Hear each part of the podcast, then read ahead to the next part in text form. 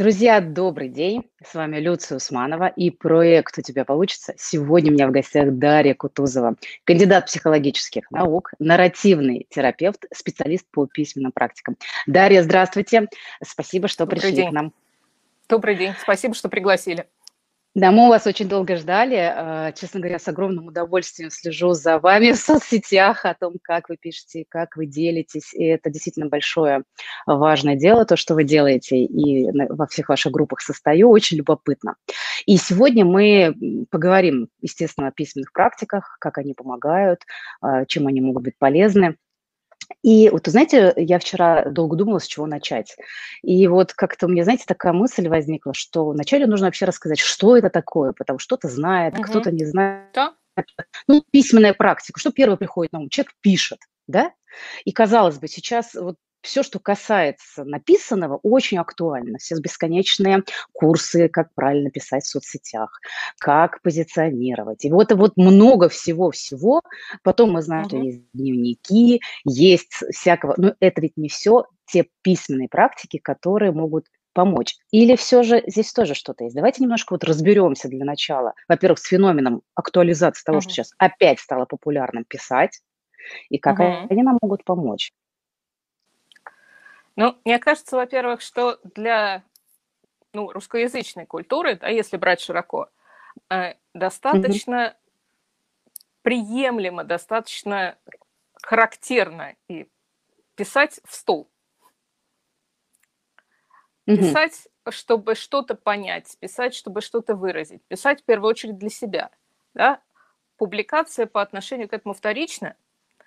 Э, ну, я не знаю, то есть я немножко спрашивала у своих друзей из других культур, и они мне говорили, что есть культуры, в которых письмо более распространено. Ну, очевидно, что китайская культура на этом построена, японская культура угу. тоже. Там пишут все, это нормально. А, иранская культура со своей культурой поэзии. Там, если ты подросток и ты не пробовал написать хотя бы газель, кто ты после этого? Вот, да? да ладно. Это совершенно нормально. А в других культурах не так. Некоторые культуры более устные. Но сейчас, э, естественно, да, когда появилась так называемая вторичная устность, да, когда мы можем запечатлеть свою речь, вот как мы сейчас с вами, да, мы говорим да. голосом, но это будет записано, и к этому можно будет вернуться. И в этом смысле это похоже на письменность. Ну, вот называется вторичная устность. И сейчас оно доступно всем, в общем-то, да. А, и блоги и социальные сети, они направлены на то, чтобы всем этим делиться. Угу. Поэтому мы, э, каждый из нас может стать автором да, какого-то текста, текста о своей жизни, текста, основанного на вымысле. Мы взаимодействуем друг с другом посредством текста последние годы, вот последние, там, не знаю, 15 лет. Это стало вообще каким-то совершенно новым феноменом. Да? Абсолютно, да. Блогинг сейчас просто сверхпопулярен. А, и э, то есть в этом можно, с одной стороны, увидеть как раз э, такое умное слово, да, эгалитаризацию, да, все становятся более равными, да, в каком-то смысле. У каждого есть шанс. Ты не должен быть членом Союза писателей, чтобы начать что-то писать. Вот. Э, и это, мне кажется, очень хорошо, потому что когда mm-hmm. мы пишем что-то, это тем самым меняет нас. И мы можем использовать процесс письма, ну и, естественно, возникающий какой-то продукт, чтобы менять себя, чтобы менять свою жизнь. И вот это вот меня как раз интересует больше всего – да? Угу, как угу. мы можем использовать письменное слово, если мы фокусир... чтобы фокусироваться на собственных переживаниях, на впечатлениях о жизни, да? выходить из этого самого потока переживаний, смотреть на них немного со стороны и принимать решения.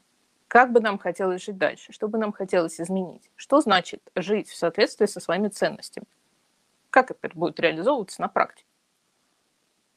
Такой вот, не знаю, полигон, лаборатория, самосозидание. Вот что для меня письменные практики. Смотрите, может ли, можем ли мы тогда говорить, что, например, блогер, который пишет о своей жизни, и я сейчас наблюдаю все больше тренд на вот, знаете, не на лощенность, не на успешный успех, да, это все осталось, оно, наверное, будет всегда, но на некую искренность, когда люди начинают все больше э, показывать себя истинного, да, делиться своими переживаниями, э, делиться своими эмоциями. Вот эту часть письменных э, так, практик, если можно это назвать, э, в соцсетях, можно ли тоже считать целительной для того человека, который пишет, и для тех людей, которые присоединяются к этому, видя, что о, как он написал, это про меня, и человек начинает тоже в это вовлекаться. Вот есть ли в этом тоже э, некий эффект? Вы видите в этом? Смотрите, что я... Э, вот здесь я вижу два момента. Да? Один – это э, некоторая граница да, между выражением приватного и душевным эксгибиционизмом. Да? Mm-hmm. Давайте говорить, называть лопату да. лопатой. Вот. А, да. а с другой стороны, а, у многих из нас были какие-то обстоятельства, mm-hmm. которые заставили почувствовать нас себя очень уязвимыми и изменили нашу жизнь. Потому что в культуре есть очень много предписаний, о чем говорить нельзя, о чем говорить неправильно. Типа утрись и молчи в тряпочку. Да? Есть mm-hmm. такое вот... Это тоже форма насилия, да, принуждения к молчанию. Э, и когда... И понятно, что люди в более привилегированных ситуациях подвергаются этому реже, чем люди в менее привилегированных ситуациях. И когда человек начинает писать о том, что у него реально происходит, о том, как какое-то событие из прошлого реально на него воздействовало. А, ну, вот все те же, да, вот Me Too, вот, вот, вот эти вот mm-hmm. э, да. тенденции, да, вот, когда человек говорит, на самом деле, и это случилось и со мной, но это случилось не только со мной. И дело не во мне лично, дело в каких-то практиках воспроизведения насилия. И как, если каждый или каждый из нас считает, что это случилось с нами из-за того, что вот я лично вот такой вот, не знаю, урод, слабак, недостойный и так далее и тому подобное, то так очень просто продолжать сидеть и думать, что это со мной что-то не так. А если э, мы понимаем, что, о, вот у меня было, и вот у нее было, и вот у него было, значит, mm-hmm. дело не только во мне. То есть не во мне в, в, преимущественно. Да, я оказалась в ситуации, в которой оказывается, ну, в общем, довольно много людей. А что это за ситуация? Давайте посмотрим. И это освобождает, на самом деле, освобождает от гнета стыда, от гнета э, ощущения собственной несостоятельности. Но, опять же, да, если человек находит слова для какого-то очень сложного опыта, который очень сложно выразить, э, пишет, например, книгу, ну, не знаю, вот приведу пример – и замечательная книга есть на русском переводе Пол Каланити «Когда дыхание растворяется в воздухе». Mm-hmm. Да, это врач-нейрохирург, который в 37, что ли, примерно лет заболел раком легких. И после этого умер там в течение... Ну, в общем, довольно скоро он умер после этого. В общем, мир потерял замечательного нейрохирурга. И он осмысляет этот опыт. Да? Будучи врачом, которому... Вот он работал в травме, ему привозили людей с черепно-мозговыми травмами, и он должен был разговаривать с родственниками. И говорить, mm-hmm. знаете, вероятность есть, что мы э, и сохраним ему жизнь, но это будет уже совсем другая личность. Это будет человек, у которого будут сильно ограничены возможности. Мы не знаем, как он будет жить, как долго он будет жить, и каково вам будет жить с ним в таком состоянии. Может быть, ну, лучше дать ему спокойно умереть. И вы запомните его таким, каким он был mm-hmm. до сих пор. И он чувствовал себя очень, ну как, авторитетной фигурой. Оказавшись с диагнозом сам, он оказался по ту сторону стола. Да. И ему было очень сложно услышать, да, когда ему врач, компетентный специалист, онколог говорил о возможностях прогноза. Ну, неизвестно, сколько проживете, неизвестно как, ну, вот вы понимаете. И он использовал свои литературные таланты, чтобы это сформулировать. Когда люди это читают, они понимают, что для каких сложных вещей он нашел слова. И что-то может у человека вызывать резонанс у читателя. Вот он читает чьи-то слова и чувствует, что оживает внутри, и говорит, я мог бы сказать это. Это, это угу. вот про меня. И когда что-то невыраженное оказывается названным, что-то внутри сдвигается, человек может вдохнуть глубже и сделать какой-то шаг, да, что-то приходит в движение в противовес стагнации. И это очень важно. Да, вы сейчас э, потрясающий пример привели, и действительно э, все, что не названо, как бы не существует. И когда мы можем свои чувства назвать, свои переживания, мы начинаем их как бы легализовать. То есть мы их проявляем, мы можем их прожить, и это действительно очень много свободы. Вот читая то, что вы рассказываете уже непосредственно о тех письменных практиках, которые нам в помощь, а, я обратила внимание на вот важный аспект того, что это должно быть правда, да, то есть человек должен сам писать искренне о том, что с ним происходит. То есть вот когда мы сами что-то скрываем или когда мы э, заталкиваем некий опыт, который нас травмирует, то, собственно, пользы это не приносит, а все хуже уходит бессознательно. Так вот, э, искренность, да, с которой мы пишем уже в стол, уже для себя, практики, которые мы делаем, это важно. А вот знаете, а как понять, что ли, человеку, как согласиться с тем, чтобы даже зная, что это никто не прочитает, написать искренне. Потому что ведь весь смысл в том, что и быть честным с самим собой. Mm-hmm. Это навык или это какое-то состояние. Вот все ли, ну, как бы из вашего опыта, все ли могут это сделать для того, чтобы получить нужный эффект? Потому что вот читая про ваш эксперимент, почему я задаю такой вопрос, да, или, например, про дневниковые практики. Ведь человек всегда хочет показаться чуть-чуть лучше, чем он есть на самом деле. Как-то где-то что-то приукрасить или еще что-то. Нет ли здесь, а, не возникает ли желание самообмануться? Вот как с этим? А, а судьи кто?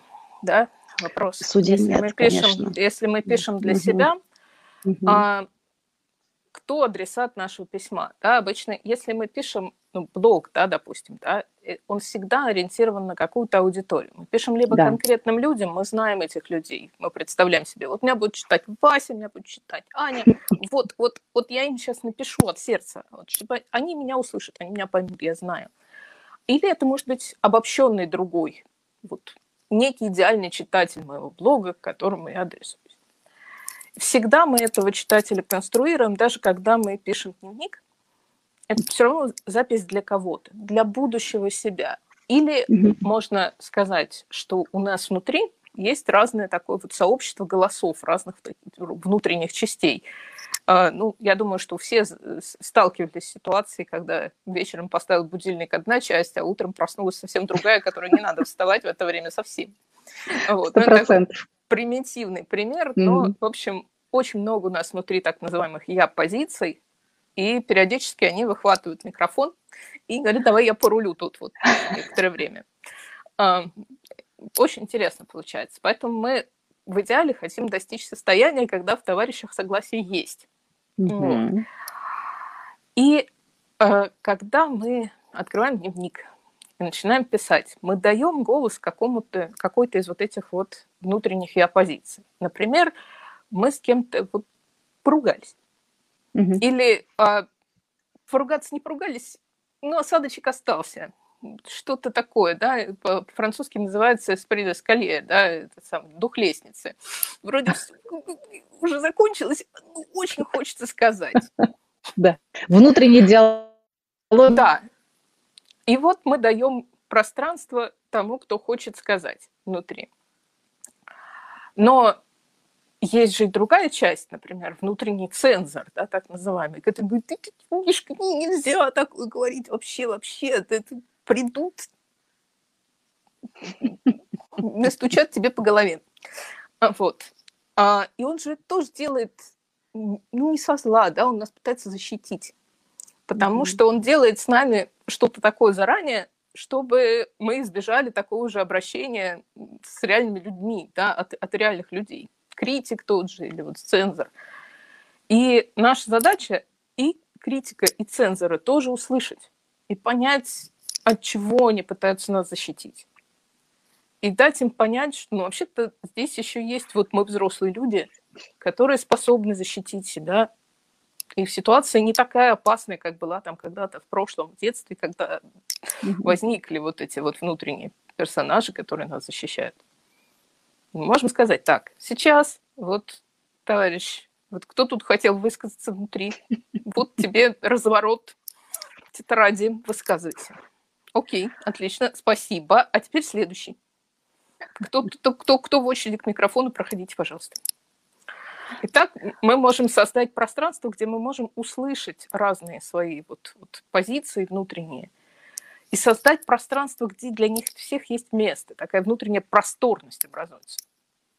И мы смотрим на них, и у нас может сформироваться позиция такого теплого, любознательного сочувствия по отношению к каждому из, каждому из этих голосов. Они же тут ну, не просто так стояли, да? Вот, поэтому внутри становится в результате как-то более комфортно, когда мы можем им сочувствовать и когда все оказываются выслушаны в итоге. Но это правда очень важно, потому что можно ведь писать до тех пор, это я уже так предполагаю, что те э, части, которым в свое время не давали голос, то есть вначале одна высказывается, потом другая. И со временем, когда испишутся все, наверное, можно и добраться до той самой теневой части, которую вообще никогда право голоса не давали, которая настолько... А, это вот как, как это отследить, что мы дали всем право голоса? Это по ощущениям, это по эмоциональному ну, состоянию. Ну, смотрите, вот есть ли какой-то здесь, признак? Здесь есть некоторое допущение, что мы должны, грубо говоря, докопаться до конца колодца, все оттуда вообще вычерпать, и тогда у нас наступит блаженная пустота некоторая внутри. А, но mm-hmm. это не совсем так. Да? Во-первых, а, нет... Ну, а, да, я вот просто пытаюсь переформулировать. То есть я встречалась с ситуациями, когда человек как раз из этой позиции исходя устраивал себе такой интенсив письменных практик, э, выпис... списывал, не знаю, тетрадь 48 листов за два дня. И в результате очень сильно закапывался в глубокую-глубокую яму. Вот, потому что э, в нас, ну, скажем так, да, вот разные предохранители выставлены, чтобы хорошо мы могли, хотя бы относительно хорошо, ну, так себе более-менее функционировать в повседневной жизни.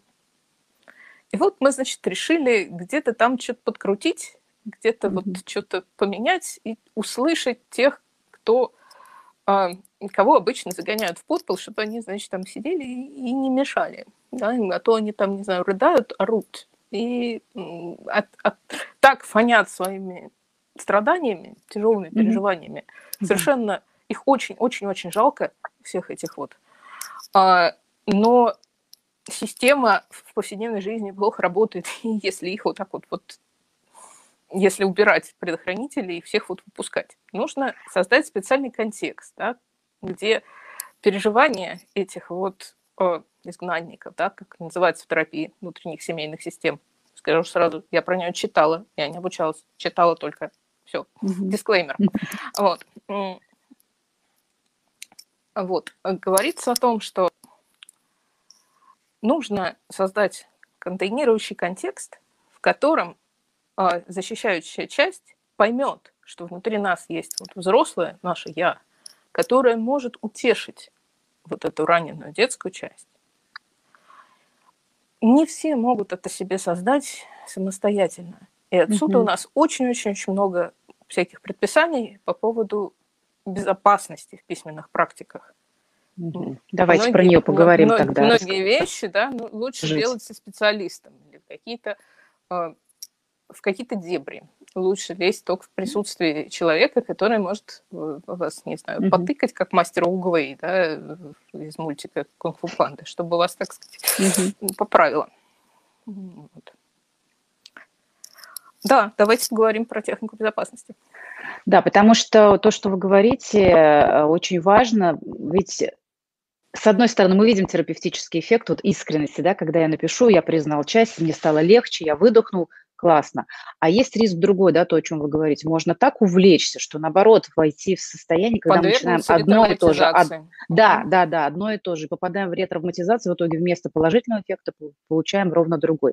Поэтому да. если рассматривать письменные практики именно с точки зрения терапевтического эффекта, чтобы не просто писать, да, там и изливать угу. душу в бумаге, а действительно получать эффект, что нужно знать, что такое техника безопасности и как с этим взаимодействовать. Когда лучше, можно, вернее, идти самому самому, а когда лучше однозначно пойти э, к терапевту даже с письменными практиками. Да. Эм, смотрите, значит, э, в противопоказаниях у нас, естественно, э, большая психиатрия в острых и подострых состояниях. Mm-hmm. То есть, если даже человек не знает, что то, что с ним происходит, это психическое заболевание в остром или подостром состоянии, мы можем говорить о том, скачут ли у вас мысли, а, чувствуете ли вы себя загнанным в тупик, вот в очень узкое пространство, где вам очень-очень дискомфортно с самим собой, и есть ощущение, что надо, надо, надо найти отсюда выход, но как-то не видится выход. Угу. Вот. Может быть, какие-то странные идеи приходят вам в голову, которые ощущаются чужеродными, навязчивыми и тоже крайне неприятными.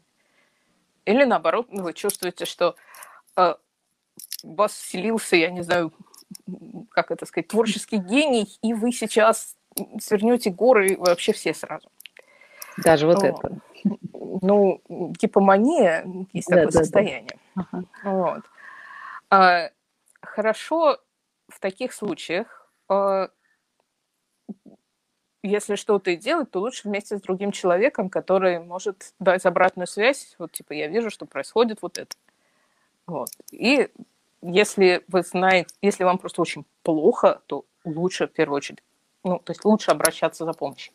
Я вот тут сделала исследование небольшое на этой неделе, и у меня обнаружились в результате данные, которые не очень-то внушают оптимизм, а именно то, что 80% людей, которые покупают сборники заданий по письменным практикам или скачивают, вот 80% людей mm-hmm. сначала исчерпают вообще все свои возможности самостоятельно что-то сделать, и только потом пойдут обращаться за помощью. Ну, мне кажется, что это менталитет, каком-то Это смысле. менталитет. Вот. И, но надо его учитывать. Это значит, что 80% mm-hmm. людей, которые решат попробовать письменные практики, сначала соберут все шишки сами. И только mm-hmm. пойду, потом пойдут обращаться за помощью. А, а значит, нам нужно, ну, то есть, я не знаю, я так себе говорю, значит, мне нужно везде, значит, если есть возможность сказать такой вот ква про письменные практики, вот, в смысле, mm-hmm. про технику безопасности сказать, значит, это самое ква. А, и ква таково, что мы можем очень условно представить себе шкалу дистресса да, от 0 до 10, где 0 – это прям блаженство, а 10 – это все валится из рук вообще все. И э, очень вообще непонятно, что делать, и, и страшно, и, или гневно очень, очень интенсивные переживания. И вот мы на этой шкале условно расставляем такие рисочки на где-то 8 баллах и где-то на 5 баллах. И если mm-hmm. мы чувствуем, что нас ну, как это сказать, как дяденька Шурф пошел в разнос, да, если вот вы пошли в разнос после 8 баллов и выше, вот в этот момент не надо заниматься письменными практиками, нужно сделать что-то такое, что вам поможет успокоиться, собраться, стабилизироваться. Вот на сайте у меня там списочек как раз специально mm-hmm. есть по этому поводу. Если сам, в этот момент, на самом деле, когда вот так вот несет, очень трудно самому вспомнить, как успокоиться, поэтому хорошо иметь шпаргалку. Да. Вот. Если у нас уровень стресса где-то условно от 5 до 8, это значит, что нам нужно использовать максимально структурированные практики. Такой, да, дельфиний метод. Погрузились совсем ненадолго и вынырнули подышать. Осмотрелись, так, что происходит. А, то есть здесь у нас короткие практики, практики, mm-hmm. направленные в первую очередь на то, чтобы собраться. Вот. То есть это какие-нибудь списки, это кластер, когда быстро пишем слово в середине, рисуем черточки в разные стороны, дописываем. В общем, ограничиваем себя маленьким объемом.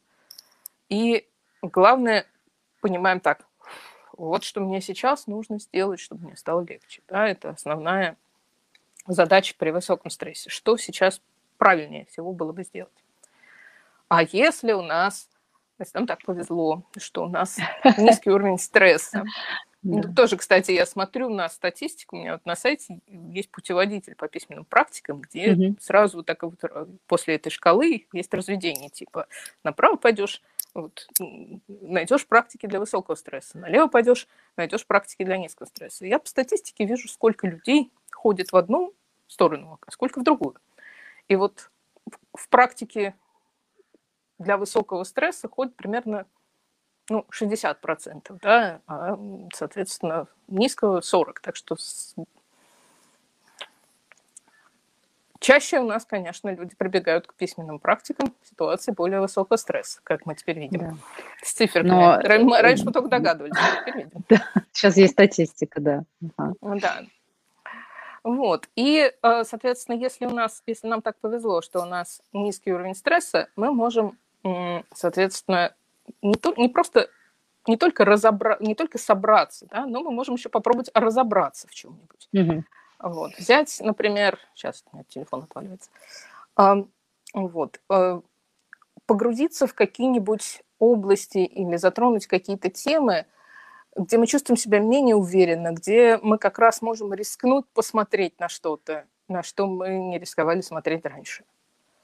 Тут нам нужно больше времени, тут мы можем э, позволить себе писать менее структурированно, как раз вот тот пресловутый фрирайтинг, который, да. или там утренние страницы, он как раз помещается в эту э, область.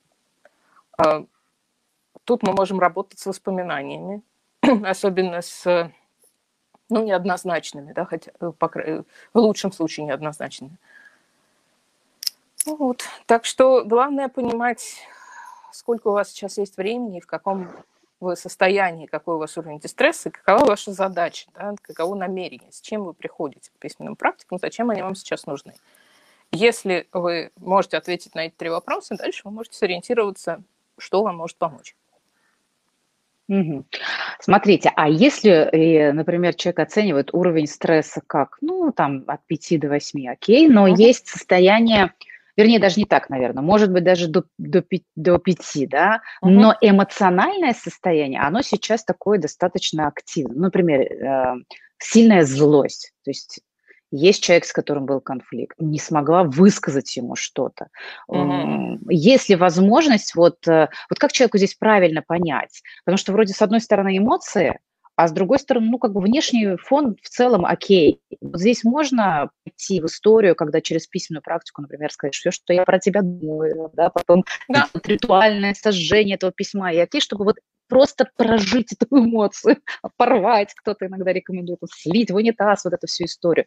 Это будет окей? Ну, смотрите, а, в той традиции письменных практик, к которой отношусь я, угу. Любое задание состоит как бы из трех этапов. Да? Это настройка. Угу. Ну, то есть это вот мы сели, там сделали несколько глубоких вдохов, подумали, зачем нам все это нужно, в смысле э, письменной практики сейчас. И э, Дальше у нас так называемая экспрессивная часть, выражение переживаний. И мы э, тут, если у нас низкий уровень стресса, мы можем писать 15-20 минут, например. И mm-hmm. дальше третья часть рефлексивная, когда мы э, либо перечитываем и пишем, что для нас оказалось важным, либо, например, если нам неохота это перечитывать после этого, а, мы можем написать, как, как нам стало, да, как нам было в процессе письма и как нам стало. Да? Потому что, да, бывает, что да, обычная вежливость не позволила нам высказать в разговоре э, да, все, да, да. что на самом деле мы хотели сказать, и оно вот где-то тут вот гложет, и если это не застряло, слить, оно будет, эм, как это сказать, неконтролируемо сливаться на ни в чем не повинных других собеседников. Э, тогда мы можем написать неотправляемое письмо. Да? Угу. Один из вариантов, вот как вы говорили, да, сказать, на самом деле, вот я тебе не сказала, но я очень громко подумала. И дальше что именно подумала? Вот, а дальше уже действительно, что хочется с этим делать. Иногда в целях безопасности, если, например, это человек, с которым вы живете в одном помещении, и если он найдет ваше, э, как это сказать, вашу исповедь, это все может очень плохо для вас кончиться. Да. Тогда, естественно, нужно сразу это все уничтожать. Более того, можно писать пальцем в воздухе. Вот просто, да, просто писать угу. пальцем в воздухе, не оставляя вообще никаких следов, потому что есть исследования, которые показали, что это, в общем, тоже полезно для здоровья, потому что, да, как вот упоминали раньше, да, нечто невысказанное, нек- некоторое переживание было выражено, и что-то сдвинулось. Да, если mm помогло, значит, мы, мы чувствуем какую-то динамику внутри. Вот, вот это вот критерий, да, мы сделали для себя то или что-то не то. Вот если мы можем после этого выдохнуть сказать так. Ну, я поняла. Я извлекла да. уроки. Отлично. Так, что, как бы я могла в аналогичной ситуации в следующий раз поступить по-другому, да? Или как я могу не допустить, чтобы подобные ситуации возникали, если вот у меня вот уже где. Вот. Угу. И с этим уже двигаться дальше как-то. Угу. И, но если чувствуется, что о, наоборот, как будто бы мы протоптали еще более глубокую колею, и о, вместо рефлексии да, и выбора у нас вот это вот так называемой руминации, да, мысли-мешалка, да, которая вот вертится и не отпускает нас. Возможно, тут с этим стоит уже либо какие-то другие методы попробовать, либо поговорить с другим человеком, который поможет выйти mm-hmm. из этого состояния. Но обычно... Да, в, некоторых, а... в некоторых случаях все же нужна помощь да, человека, который тебя отразит, который подскажет, подсветит и проведет да, через процесс. Да, да, потому что бывает так, что ну, мы, мы живем в хронической сложной ситуации, да, и э, пытаться вытащить самого себя из болота за косицу вместе с конем, как Мюнхгаузен. Угу. Э, получается в крайне редких случаях, э, а чаще всего нужна поддержка сообщества. Да? Какая-то сеть, которая вот ты, ты проваливаешься, но сеть тебя держит. Вот, вот. В этом некоторый минус да, письменных практик как совсем индивидуального мероприятия, если нет, ну, то есть оно как-то очень косвенно способствует выходу из вот этой вот самой замкнутости, если мы не делимся написанным. А, Дарья, вы э, сказали, что можно в некоторых случаях даже писать э, да, в воздухе рукой. Мне здесь видится вот как раз такое увлечение телесности да, в этот процесс. И в этом смысле даже не обязательно писать, а сделать некое действие и произнести про себя, да, признать, выразить, легализовать, дать этому место. В этом смысле вот когда мы пишем а, письменные практики именно с точки зрения терапевтического эффекта, важно писать от руки, ручечкой да, на бумаге, а не печатать. Хотя вот смотрите, печатание ведь тоже или нет такого значения? Вы вот знаете, есть разные а, мнения на этот счет. Есть Поделитесь, разные мнения на этот счет. А, мое мнение, что, смотрите, да, конечно, когда мы пишем от руки, мы пишем гораздо медленнее, чем mm-hmm. печатаем, и мы успеваем доварить, да, додумать, до сформулировать какие-то вещи, а, которые мы, мы можем на них не выйти, пока печатаем, потому что мы, ну, как бы, да, мы себе умственно диктуем и быстро-быстро-быстро печатаем. А, и это могут быть достаточно привычные мысли, да, знакомые, э, которые как раз крутятся в голове. Но наша задача выйти на границу того, что нам уже известно и привычно, и того, что возможно знать. У некоторых людей это проще получается через письмо ручкой, именно потому что э, пока там все медленно формулируется, успевает вызреть какая-то новая мысль, mm-hmm. которая иначе просто не успел бы вызреть, пока мы там свой вот этот вот болтовню внутреннюю записываем, набираем очень быстро. Но при этом а, иногда, э, когда мы пишем о чем-то очень эмоциональном, да, очень затрагивающем нас, э, может быть, очень болезненным, вот это вот ощущение, когда мы пишем от руки, мы получаем непосредственную обратную связь о своем состоянии по нашему почерку потому что мы дышим, мы, у нас разные телесные напряжения, вот э, все это отражается на размере букв, на интенсивности нажима, на разборчивости. И иногда бывает, что пишешь, смотришь на то, что пишешь, и думаешь, елки, как же мне плохо-то на самом деле. Вот сейчас. Это совершенно на меня не похоже. Не похоже на мой почерк. Это что-то вот выбивающееся за рамки. И иногда это отвлекает и не дает сформулировать важное. Mm-hmm. В этом смысле буковки на экране, они более нейтральны, более универсальны. Они позволяют дистанцироваться от переживания. Поэтому некоторым людям, а, особенно если они решили писать эмоционально очень насыщенном чем-то, им может быть проще печатать. Опять mm-hmm. же, если мы делаем какие-то письменные задания – или работаем с автобиографической историей, а, или занимаемся каким ну, тем или иным саморазвитием, да, нам, может быть, впоследствии необходимо перечитать то, что мы написали. А, но так как, как бы сказать, от руки мы пишем не так часто, как наши предки, почерк у нас тоже может быть совсем нечитаемый. Так что если наша задача просто там, не знаю, слить и выбросить, и, мы, тогда неважно, сможем мы это перечитать или нет. Mm-hmm. А если наша задача сохранить материал, чтобы к нему потом вернуться, может быть полезно набирать. Опять же, есть люди, у которых, которым ни то, ни другое, в общем-то, недоступно. А, потому что, ну вот, у меня был период, когда у меня артрит не давал мне ни писать, ни печатать. Mm-hmm. бывает. А, ну что теперь? А, ну, вообще-то у меня есть диктофон. Да, я можно могу по-другому. Все то же самое, все, все три части. Вот, настройка, экспрессивная часть, рефлексивная часть. Я могу это наговорить, потому что задача выразить, переслушать, осознать, э, занять какую-то позицию по отношению к этому и, исходя из этого, что-то делать. Так что угу. письменные практики могут быть вообще без письма. Слушайте, мне, честно говоря, это было так полезно услышать, потому что у меня, знаете, некая есть ну, особенности, может быть, моего характера. Я очень люблю писать, очень люблю делиться, что-то я пишу тоже в стол, но мне очень нравится печатать. И mm-hmm. собраться написать от руки мне бывает не всегда, ну, не всегда получается. То есть мне проще напечатать. И в этом смысле, как бы, знаете, у меня было такое обесценивание, что ли, того, что я, ну, что-то вот опять не написала, да, ну, вот некое такое, да, что надо что-то писать. Нет вот такого вот, угу. как это сказать, э, хотя есть в рукописном письме своя особая польза, есть, а, в печатании, ну, то есть нельзя сказать, что печатание вообще не имеет смысла и не имеет никакой ценности. Это не так. Угу. Так что как сказать, я разрешаю. Спасибо.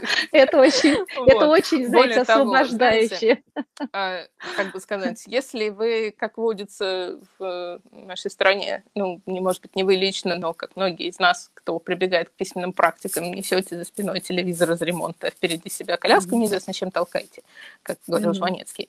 Вот. Э, вы можете использовать технологии распознавания речи, речи и это самое, говорить в телефон да. все, что вы думаете по этому поводу. Да.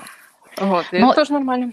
Это нормально, да. Но, тем не менее, я полностью согласна относительно э, реального письма, вот ручками, да, когда мы делаем. И я, много, был у меня хороший опыт и в утренних страницах, те практики, которые вы давали. Mm-hmm. Я вижу, конечно, от них эффект, но вот э, как бы говорить, что это, например, постоянно я могу делать, нет. Поэтому э, здорово, что, правда, вы сняли вот эту какой-то мой сон о том, что, ну, нет, настоящей письменной практики это только Смотрите. когда мы пишем ручкой. Смотрите, есть есть, э, если мы хотим сделать для себя что-то хорошее, важно, чтобы между нами и этим хорошим э, был как можно более короткий шаг.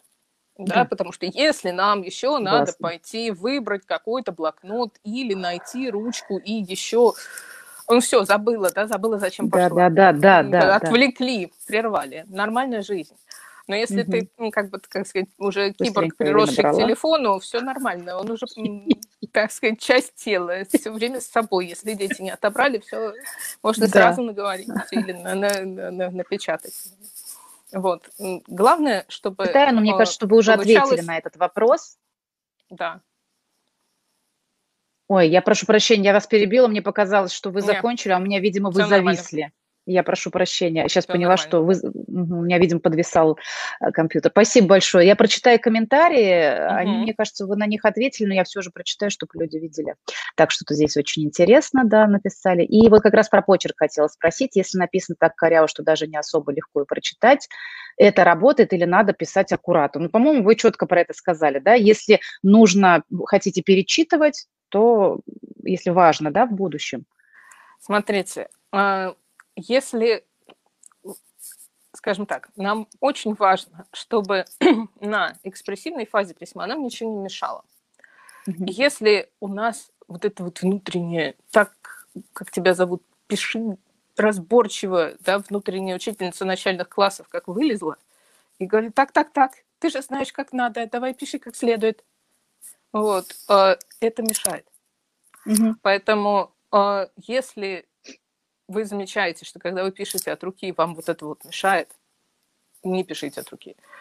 Если вам не мешает, пишите как угодно коряво.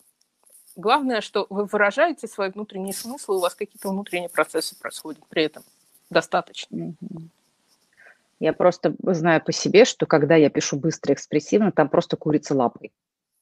Да, нормально. Ну, там, там вообще невозможно это читать, мне кажется. Нормальный человек это никогда не прочитает. Я а несколько вы... раз так смотрела, думаю, это вообще я писала? Нет. Кто это был, этот человек? Ну, вовсе не обязательно перечитывать, понимаете? Конечно. А, э, ну, когда вот мы в группах работаем, у нас часто бывает так, что экспрессивную часть каждый пишет, как он хочет, как ему удобнее. А рефлексивную часть, которой люди делятся в группе, они набирают сразу. Mm. Вот, вот, и оно тоже, там у них где-то сохраняется. Uh-huh. И опять же, они могут получить отклик от ведущей группы, от фасилитаторов, uh-huh. именно uh-huh. на рефлексивную часть. Так мы соблюдаем а, конфиденциальность, то есть мы не смотрим в экспрессивную часть, что конкретно там человек написал. Поэтому человек знает, что ему это никому не придется показывать, и может быть абсолютно искренним в той степени, в какой он способен быть искренним. Но главное, что мы свой, вот фактор, так сейчас училка будет проверять, убрали. Угу. Вот, да? Кто-то влезет вот в мой текст. Не-не-не, не, не влезет. Ага. Отлично. А, Еще один вопрос. А, вот э, вы вылечили артрит подобным техникам. Вы упомянули, что не могли писать. Сейчас, Этого я так понимаю, я вы говорила. можете. Нет, это, это вопрос говорила, от, от нашего вот от нашего гостя вопрос. Да, видимо, требует уточнения. Подскажите, пожалуйста. Смотрите, я знаю, что бывают люди, которым удается посредством а, письменных практик а, существенно облегчать симптомы хронических заболеваний, особенно воспалительных. Например, есть такая очень известная э, автор в сфере письменных практик Мари Маккарти. У нее э, рассеянный склероз. Mm-hmm. И она начинала вообще писать, потому что у нее отнялась правая рука, и ей нужно было учиться разрабатывать левую. Ей сказали, а, она левой рукой это... начала писать. Да, она начала писать левой рукой, потому что правая у нее не функциональна была. Но за это время, пока она писала, она проработала какие-то такие вот темы, которые были психологической составляющей вот аутоиммунного заболевания, и она в гораздо лучшем состоянии сейчас, чем была до того, как начала писать. Она, ну, mm-hmm. она такая, нет, я не буду принимать эти ваши лекарства. Вот mm-hmm. у меня такая позиция, пусть мне будет плохо от болезни, а не от лечения, да, вот вопрос.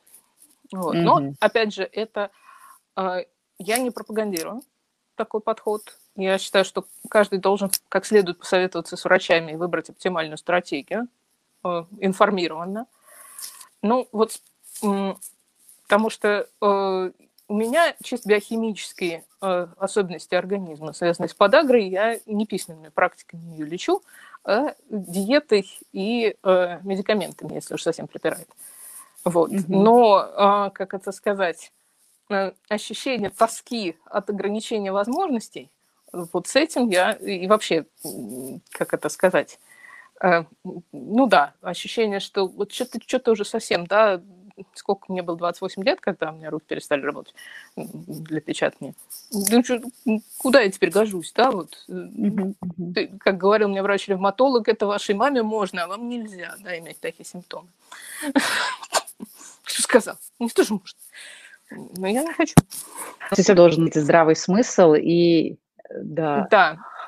Но, и в этом смысле это, это, это вообще нам первоочередное, что некий здравый смысл, который должен в принципе присутствовать в жизни и относительно там, любых методов помогающих потому что делать ставку на что-то одно, это, наверное, тоже какая-то ну, утопия, ведь кому-то подходит, кому-то не практики не панацея. Да? Письменные да. практики – это такая, можно сказать, психогигиеническая процедура. Не все можно излечить одной чисткой угу. зубов, но чистить зубы все равно полезно. Вот с письменными практиками примерно то же самое. Э, общее э, состояние они улучшают э, в целом для существенного процента людей. То есть э, многим людям с хроническими заболеваниями они помогают улучшить сон, они помогают э, справляться со стрессом, справляться с э, тяжелыми переживаниями, так или иначе связанными с болезнью, поэтому, так сказать, тут их все рекомендуют, но не говорят, что это вот, вот единственное, что вам нужно будет делать. Вот. Да. А, мне в этом смысле нравится интегральный подход, как э, в свое время говорил Кен Уилбер. Да? Все правы, но не до конца. Да? То есть все Каждый методы, они хороши. Да, и вот именно совмещать. И в этом смысле, мне кажется, э, письменные практики прекрасно соединяются с другими, с телесно ориентированной, там, с походом к психотерапевту, а, там, я не знаю, с любыми другими а, помогательными вещами, самопомощью, Э, дополняя ее, позволяя делать вот ту гигиену, о которой вы говорите, и они здорово обогащают. Да, это вполне возможно именно за счет э, вот как раз э, способности возвращаться к написанному тексту, связывать mm-hmm. свои впечатления разного времени, выстраивать историю э, и э, занимать позицию какую-то. Да? Э, в том числе они могут сыграть такую вот организующую роль, да, потому что мы можем представить себе человека, у которого несколько хронических заболеваний, или у него нет диагноза, ему плохо, но ему говорят, мы не знаем, что с вами. Вот, вот когда вам станет конкретно хуже, мы поймем, что же с вами происходит, тогда мы будем вас лечить. А mm-hmm. что ему делать все это время? Просто сидеть и ждать? Нет. Естественно, в таких случаях люди начинают думать так, ну, ну вообще, что я могу сделать?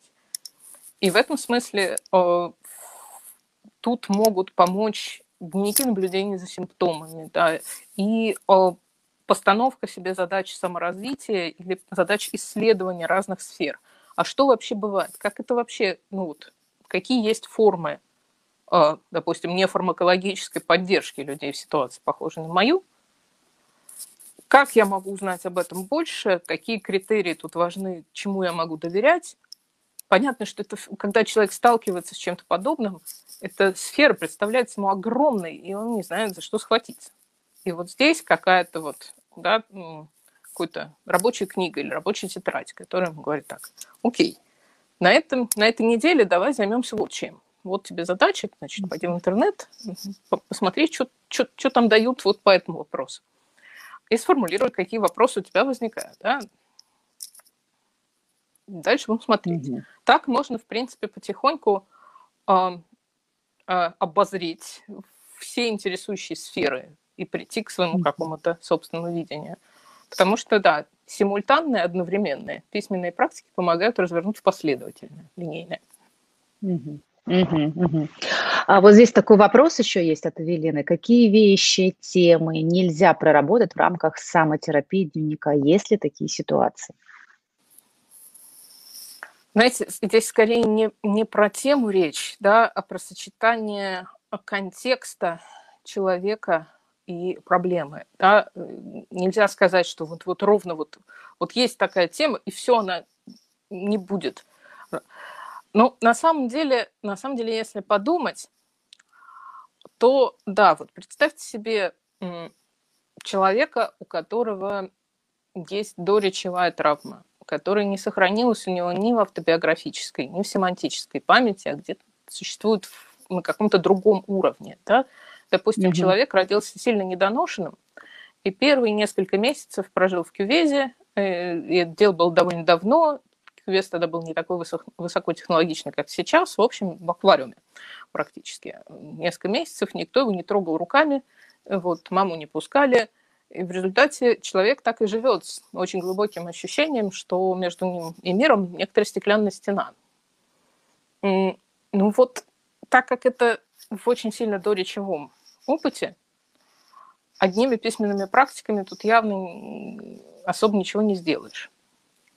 Вот, то есть, если речь именно об этом, то я бы тут именно, если человек ну, но здесь, здесь на самом деле есть некоторое, э, некоторый вопрос, а действительно ли все проблемы человека от того, что он первые четыре месяца прожил в Кивизе? Или это довольно удобное объяснение того, что происходит? Вот. Э, может ли он э, отследить, что ему в его жизни не нравится, и с чем, то есть где у него есть ощущение, что он не продвигается, он упирается во что-то. И вот с этим уже можно будет работать, но лучше, наверное, не в одиночку. Угу. Ну и э, то, о чем мы говорили в, сам, ну, в, в начале диалога, все же смотреть на тот уровень да, стресса, своего состояния. И здесь уже не имеет значения тема, а вот именно с точки зрения техники безопасности смотреть состояние свое, что нужно ли идти в, в одиночное плавание или все же обратиться да, за помощью. Хорошо, а вот смотрите, э, подход, у меня такой вопрос. Подходят ли письменные практики всем? Потому что вот кто-то в детстве не любил читать, да, кто-то не любит писать, кому-то кажется, что у него корявая речь, там, или кто-то говорит, да нет, я уже там только в школе сочинения писала и так далее. А, есть ли универсальность в этом инструменте, или все же бывают случаи, когда, ну, ну, ну, ну не мое это и не мое, ну, да. Ну и, и не его или не ее абсолютно mm-hmm. нормально, да. Это главный mm-hmm. критерий, если мы э, пытаемся решить, вот, вот, вот э, мы сами этот человек или перед нами этот человек, который говорит, ну, вроде пишут, да, что так полезны эти письменные практики, да. а я вот прям не могу. Да. Вот, потому что, ну, вот, не мое. Ну, значит, не его. Не надо себя насиловать в таком случае. Э, есть масса других замечательных способов для самоисследования и самопомощи. И это, в общем, первый вопрос, который мы, как вот если мы фасилитаторы письменных практик или терапевты, которые используют в своей работе письменные практики, это первый вопрос, который мы задаем. Нравится ли вам писать? Комфортно ли вам mm-hmm. это делать? Потому что если, опять же, да, типа, Иванов, у тебя все буквы на одну и ту же похожи, что же ты такое делаешь, если вот это... Вот это вот единственное, что забивает все остальные радиостанции в голове, когда мы сталкиваемся с письменной речью, ну не надо тогда. Пока не надо вот в таком вот виде. Может быть, потом как-нибудь. А, но сейчас вот не надо. Или, опять же, самый распространенный, наверное, случай, почему люди опасаются писать или говорят, может быть, не надо, это когда э, в прошлом мы вели какие-то личные записи. Они попали в руки людям ну, не очень порядочным, не очень скрупулезным в отношении наших mm-hmm. границ. И они взяли и прочитали наши записи, может быть, поиздевались над нами, или, может быть, просто создали у нас ощущение, что ничего здесь в этом доме нельзя оставлять. Mm-hmm. Вот, потому что все будет использовано против вас.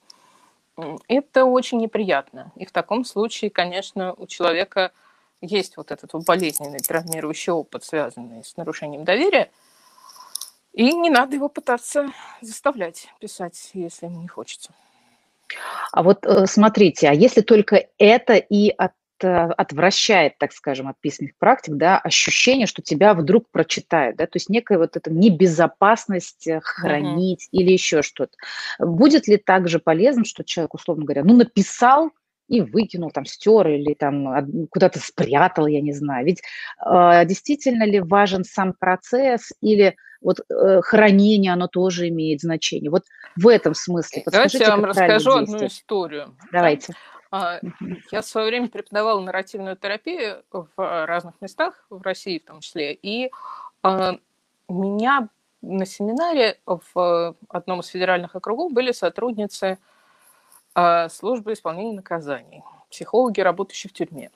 Угу. И вот Представьте себе, психолог, работающий в тюрьме, молодая женщина, прекрасная, как Нефертити, только ростом метр сорок семь. Прекрасная, как весенний цветок. И вот она ходит по мужской тюрьме строгого режима в сопровождении двух вот таких амбалов, телохранителей. Угу. И а там что только не происходит в этих тюрьмах, в частности, ну, бывает сексуальное насилие, например, над заключенными. Если ты мужчина, переживший сексуальное насилие, тебе очень сложно об этом говорить, с кем бы то ни было, особенно с привлекательной женщиной, ну, тоже. Вот, поэтому mm-hmm. как, а она предлагала такой вариант. А, когда приходил человек на консультацию, а баллы сидели прямо там. Соответственно, ну какая конфиденциальность? Ну какое пространство? Ничего подобного. Она говорила mm-hmm. так я вам сейчас дам несколько листов бумаги и ручку. И вы, пожалуйста, пишите на этих листах все, что хотите. Вот у вас там есть 45 минут, пишите.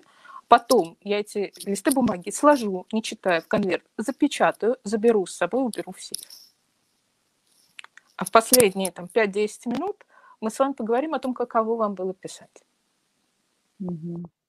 и люди говорили, что им было очень полезно. Вот. И меня это очень много тогда научило. Я еще тогда не занималась профессионально письменными практиками, но меня как-то так вдохновило, что человек нашел выход в этой ситуации. Вот, mm-hmm. в смысле, психолог, да, создал контекст, защитивший людей, давший им возможность что-то осмыслить и сделать что-то важное для себя, для своего человеческого достоинства. И так, тоже, тоже и в нашей повседневной жизни. Если мы можем гарантировать, что не прочитают, тогда мы можем это как-то хранить дома. Да, если нам повезло с меняемыми близкими людьми, которым можно просто сказать, знаешь, я веду дневник, ты его, пожалуйста, не трогай, не читай. Да. Вот. А, бывают люди, которым дневники приходится прятать во что-то такое. Не знаю, я читала про даму, которая э, как оформила свои дневники как какие-то справочники по шитью или кулинарные, которые вот они у нее стояли на кулинарной полке. Никто, вот мама то мама готовит, мама их оттуда берет, а больше, кроме мамы, никто эту полку вообще не трогает, близко к ней не подходит, и вот там это вот все это стоит. Но это вот, что называется, изобретательность. Mm-hmm. Да? У меня mm-hmm. был период, когда я всегда держала свой дневник только вот в конкретном кармане сумки. Я всегда знала, где он у меня. Вот. И никто другой не знал. Было такое вот пространство свободы mm-hmm. вот, в сложной жизненной ситуации. Но так что надо, надо решать. Хранить не обязательно можно хранить не дома, так или иначе, да, в какой-то более э, безопасной среде, потому что если повезло, там есть друзья или вплоть до банковской ячейки. Угу. Как-то придумать можно разное. Конечно, потому что если мы говорим про искренность, то ведь много разных ситуаций там э, мы описываем, мы пишем свои, о своих чувствах, и это может действительно задеть чувства людей, которые рядом с нами э, живут, потому что одно дело э, терапевтический эффект, одно дело признание, проживание и искренность своя внутренняя, другое дело, когда э, это касается других людей, вдруг не, не дай бог они и это и некорректно, и некрасиво, и это действительно может ранить еще больше обе стороны причем. Да. Поэтому в этом смысле надо просто смотреть контекст ситуации, определять для себя, да. если это действительно является единственной причиной, просто как-то для себя решить, в край, ну, выбрасывать, да, то есть сжигать, уничтожать, да. потому что да. ну, в каких-то да. случаях важен сам процесс. Ага. Да. Что-то для себя понять в процессе письма, результат уже, mm-hmm. ну, в смысле, вот продукт письма, он менее важен в данном случае. Мы делаем, мы создаем себя как авторы, и мы остаемся у себя. Это важно. Дарья, у меня еще такой вопрос. А вот э, письменные практики, как они связаны с вдохновением, с творчеством? Да? Если мы просто говорим о том, что мы пишем переживания, свои ощущения, или это практики, которые структурные, да, вот конкретно как упражнения, которые вы даете, которые есть там в вашем сайте. Ну, в общем, если человек занимается этим одним словом регулярно, да, на разные основы. Кто-то дневник ведет, кто-то разные практики делает и так далее. А, помимо терапевтического эффекта, что еще они дают а, практики? Развивают ли они творчество, креативность? Как-то воздействуют ли они на наше мышление? Если да, то каким образом? А, я небольшой эксперт по творчеству и креативности, сразу скажу. А, но я могу сказать, что, смотрите, если нам удается посредством письменных практик сократить количество руминаций, то есть вот этого бесплодного пережевывания чего-то в голове, э, то, соответственно, для каких-то других мыслей, условно можно сказать, в голове стоит появляться больше места. Угу. И если творчество – это возможность что-то делать по-новому или смотреть на что-то с нового ракурса, то э, возможность выйти на границу известного и привычного, естественно, дает нам такой эффект.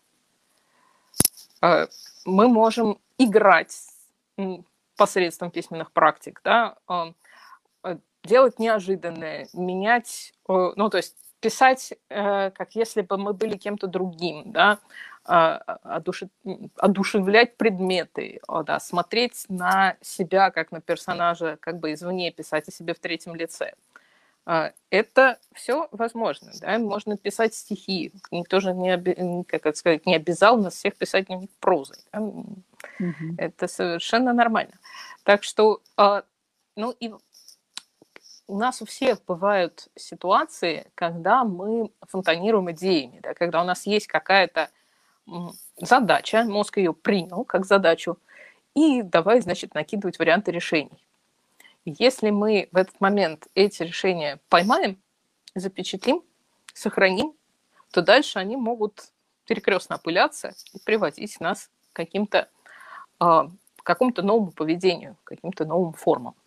Так что да. Угу. Да, спасибо большое, Дарья. Ну что, мы будем завершать. Мне кажется, мы постарались максимально осветить, какие можно аспекты. Но как вот э, час прошел, а я понимаю, что у меня еще к вам куча вопросов. Это такая благодатная тема, о которой можно долго говорить. А, спасибо вам огромное. И прежде чем мы завершим окончательно, я бы хотела задать вам традиционный вопрос нашего подкаста. Это уже. А, да, я задаю его всем-всем-всем экспертам, гостям, которые приходят ко мне, задам и вам. Дарья, как вы считаете, почему у человека получается или не получается? Ой, знаете, в э, мозге есть такой э, центр, центр, э, э, который синтезирует антагонист дофамина. И вот антагонист дофамина – это гормон, который говорит, ничего у тебя не получится вообще. Это, это предвкушение провала. Да. Вот, это, э, соответственно, вот поэтому и получается, потому что гормон синтезируется. А получается, соответственно, когда удается э, этот гормон из организма вывести и, и больше синтезировать дофамин, гормон предвкушения, а не вот антагонист дофамин. Вот такой у меня ответ биологический. очень, очень, очень необычный, я... очень интересный. Ну, что я могу тут сказать? Да? Mm-hmm. Смотрите, бывает так, что у человека есть систематический опыт провала и ожидания провала не получится у меня, это вот не про меня вообще, это не я, я даже пробовать не буду, да, я умный, mm-hmm. потому что... Но если а человек оказывается в ситуации, где его принимают, где возможность провала принимают, но при этом не считают, что провал обесценивает человека или обесценивает его попытки. И когда акцент ставится не на результаты, а на процесс. Ну, в общем, можно это в сексуальную метафору перенести, можно куда угодно это перенести. Uh-huh. Вот она начинает получаться. Ага.